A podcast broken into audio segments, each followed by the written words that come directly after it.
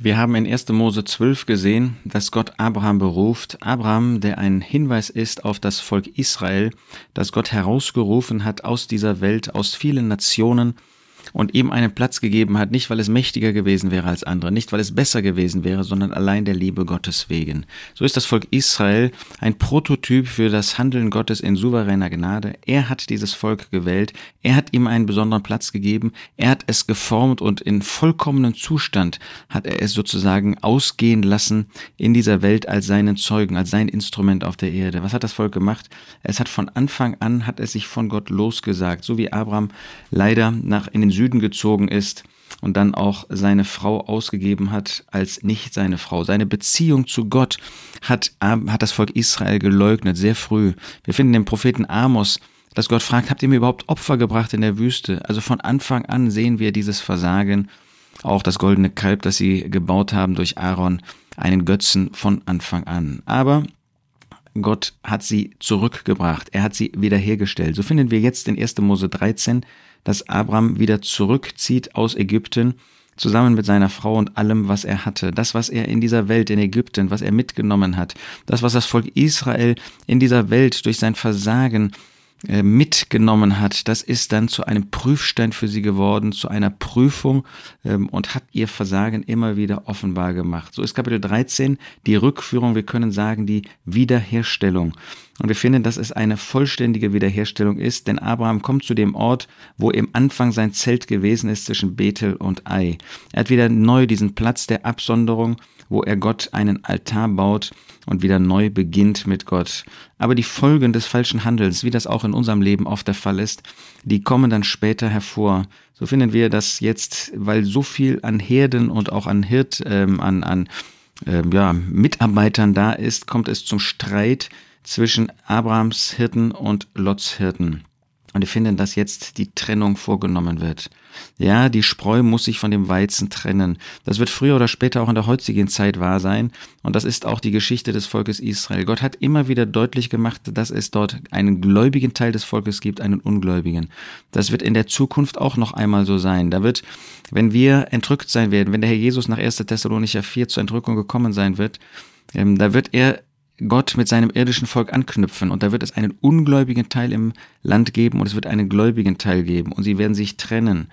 Und diejenigen, die dem ungläubigen Teil gleichen oder die ähm, diesem Teil von damals gleichen, die wirklich im Unglauben unter dem Antichristen ähm, dann das Böse tun werden, die wenden sich wie Lot nach Sodom und Gomorra, da wo die Unmoral ihren Platz, ihren Sitz hat, da wird dieser ungläubige Teil sein. Und Gott wird, so wie er Abraham sagt, schau dir das an, ähm, was jetzt übrig ist. Erhebe doch deine Augen und schau von dem Ort, wo du bist, nach Norden, nach Süden, nach Osten und nach Westen.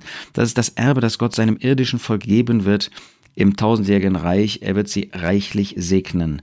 Und das kommt, geht einher damit, das finden wir dann in ähm, Kapitel 14, wo ein Gericht stattfindet. Das ist ein Vorbild auf das Gericht, was Gott bringen wird über diese Erde, über sein Volk, das sich von ihm losgesagt hatte, über die Seinen, die ähm, letztlich in die ist er hineingekommen, er kam in das Seine und die Seinen nahmen ihn nicht an, sondern haben ihn verworfen, haben den Herrn Jesus an das Kreuz gebracht.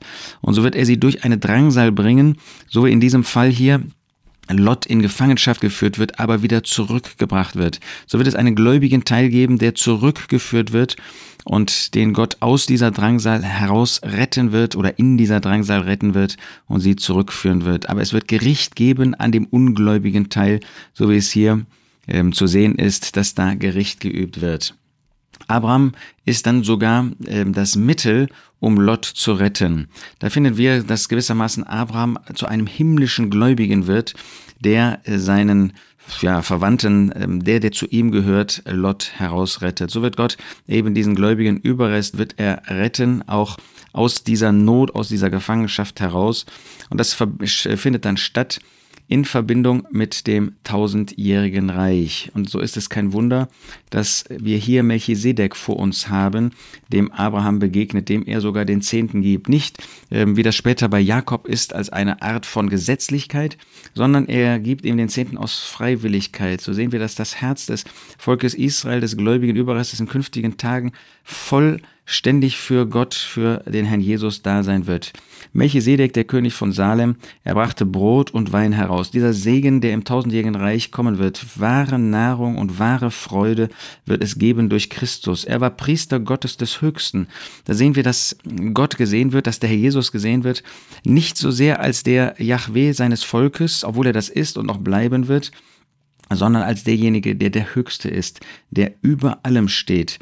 Ähm, die Menschen haben den, Herrn Jesus, haben den Herrn Jesus verworfen, sie haben auch Gott verworfen in Christus, aber er wird sich erweisen als dieser Höchste, der über allem steht, so wie er dann auch in Hebräer 7 uns vorgestellt wird. Dann findet ab Kapitel 15 ähm, ein Neuabschnitt statt. Da finden wir den zweiten Teil der Geschichte des Volkes Israel. Jetzt geht es nicht mehr so sehr um die äußeren Wege, wie das in den Kapiteln 12 bis 14 ist, sondern da geht es mehr um die inneren Wege, die Gott mit seinem irdischen Volk, mit dem Volk Israel äh, gehen wird. Er hat ihnen wunderbare Verheißungen gegeben, aber ähm, was wird mit diesen Verheißungen passieren? Hier in der Geschichte verstehen wir gut, ähm, der König von Sodom hatte Abraham manches angeboten. Er hat ihm gesagt, gib mir die Seelen und die Habe nimm für dich.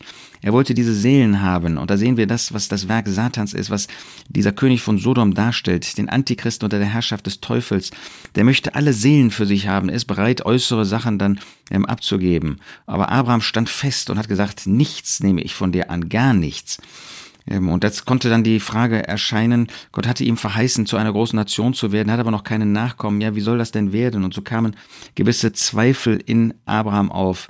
Und Gott führt ihn durch diese innere Not, über durch diese inneren Zweifel, um in seinem Leben echten Glauben hervorzurufen. Es heißt in Vers 5, blicke doch zum Himmel und zähle die Sterne, wenn du sie zählen kannst. Und er sprach zu ihm, so wird deine Nachkommenschaft sein.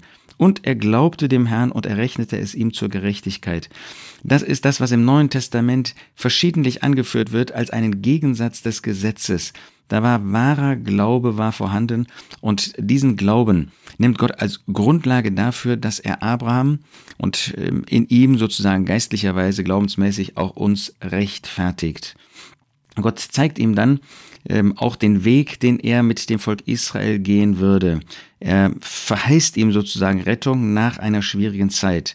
Vers 13, du sollst sicher wissen, dass deine Nachkommen Fremde sein werden in einem Land, das nicht das ihre ist. Und sie werden ihnen dienen, nämlich den Ägyptern, und sie werden sie bedrücken 400 Jahre. Aber ich werde die Nation auch richten, der sie dienen werden, und danach werden sie ausziehen mit großer Habe, das Volk Israel.